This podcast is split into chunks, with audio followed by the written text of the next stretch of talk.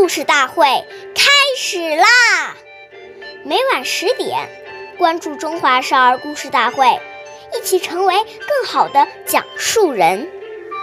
岁月易流逝，故事永流传，弘扬中华瑰宝，传承红色基因。我是中华少儿故事大会讲述人梁新月，一起成为更好的讲述人。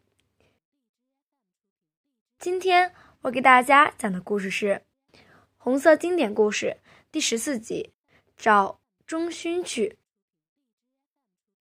今天我给大家讲的故事是习仲勋爷爷的故事。习仲勋爷爷之所以受到群众的信任和爱戴，正如二十世纪四十年代初党组织给他的鉴定中所讲，他很懂得群众的情绪、习惯和需要，他是站在群众的观点和群众的立场来解决群众的问题的。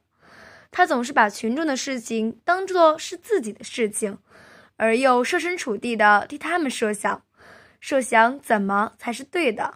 尤其是设想怎样对群众是好处，而没有丝毫的主观主义气味，因此群众信任他，把他看作是自己人。当群众有困难时，就说找钟勋去。关注中华少儿故事大会，一起成为更好讲述人。我们下期再见。